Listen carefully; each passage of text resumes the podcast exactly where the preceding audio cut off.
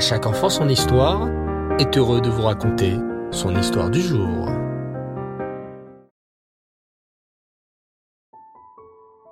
Bonsoir les enfants et Reftov, vous allez bien? Baruch Hashem. Alors ce soir, rendez-vous avec notre paracha de la semaine, la parachate Réé. Écoutez bien l'histoire suivante. Tout est calme dans la maison de Yaël et Jonathan.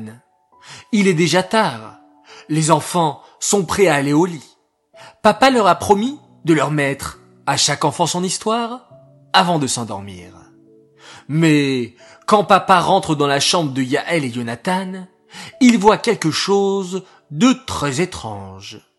Yaël, la grande sœur, n'est pas encore au lit. Que fais-tu, ma chère Yaël? demande papa, en s'approchant de sa fille qu'il aime tendrement. Yaël est assise devant son bureau et a l'air très concentrée. On dirait que Yaël fait ses devoirs, s'exclame Jonathan depuis son lit superposé. Mais il n'y a pas de devoirs, rit papa. L'école n'a pas encore commencé. Alors, que fais-tu ma petite Yaël? Yaël lève les yeux vers son papa et lui dit Euh, j'écris une lettre à quelqu'un. Ah bon? À cette heure-ci? Le papa de Yaël ne comprend pas. Mais à qui veux-tu écrire une lettre à une heure pareille? C'est l'heure de dormir, ma petite fille. Oui, mais... hésite Yaël. Tu sais, papa, que dans quelques semaines, on va reprendre l'école. Oui, et... Eh bien, je trouve que l'école est trop dure. Alors j'ai décidé d'écrire au président de la République pour lui demander un rendez-vous. Et quand je le verrai, je lui dirai de rendre l'école moins difficile. Voilà, conclut Yael. Papa fait un grand sourire. Il est si fier de sa fille. Elle a tant d'imagination. Et, en même temps, comment lui expliquer que le président de la République ne reçoit pas des petites filles de huit ans comme ça? Papa prend une grande inspiration, puis répond à sa fille. Ma chère Yael, tu sais, le président de la République est un homme très occupé. Avant d'avoir un rendez-vous avec lui, il faut d'abord passer par ses conseillers spéciaux, par les ministres, et le président reçoit tellement de lettres, ce n'est même pas sûr qu'il ait le temps de te répondre. Ah bon? Alors peut-être qu'on peut aller le voir dans son palais? Intervient Yoni. Mais on ne peut pas le voir comme ça. Le palais, qui s'appelle l'Élysée, est protégé par plein de gardes. Impossible de voir le président lui-même, explique papa. Vous savez, mes chers enfants, vous me faites penser à une histoire. Savez-vous comment s'appelle la paracha de cette semaine? Elle a un nom très facile. Réé s'exclame Yael. Bravo ma fille. La félicite papa. La paracha Réé est une merveilleuse paracha.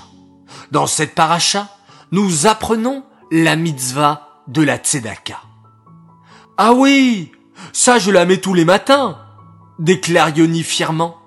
Et même quand on n'est pas à l'école, je mets ma petite pièce dans la tzedaka. Et moi, ajoute-t-elle, en désignant un coin de sa chambre, j'ai préparé plein de sacs d'habits qui ne me vont plus pour les donner à des enfants pauvres. Ça aussi c'est de la tzedaka, papa, n'est-ce pas? Bien sûr, s'exclame papa. On peut donner de la tzedaka avec de l'argent, mais aussi en donnant des habits à ceux qui n'ont pas de quoi s'habiller, ou à manger à ceux qui n'ont pas de nourriture. Oui, en faisant attention bien sûr à ne leur donner que de la nourriture cachère, intervient Jonathan. Oui, confirme Yael. Si on leur donne du poisson, il faudra bien vérifier qu'il ait des écailles et des nageoires. Ah oui, et si c'est un animal qui vit sur la terre, il faut qu'il ait des sabots fendus et qu'il rumine, ajoute Jonathan. Sans oublier de bien rincer les légumes et les fruits, car la Torah interdit de manger des insectes, conclut Yael. Mais, mes enfants, je vois que vous connaissez la paracha très à la perfection. Dans cette paracha, Moshe Rabbeinu rappelle justement au béné Israël tous les animaux cachers et non cachers comme vous venez de le faire.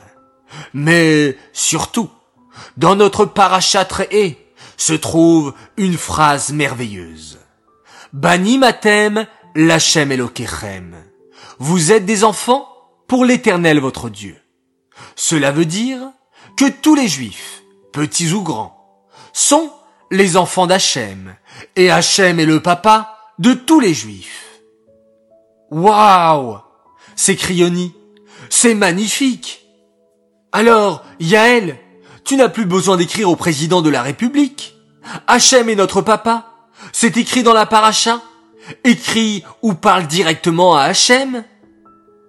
Tu as raison, sourit Yaël, en repliant sa feuille et en saisissant son sidour.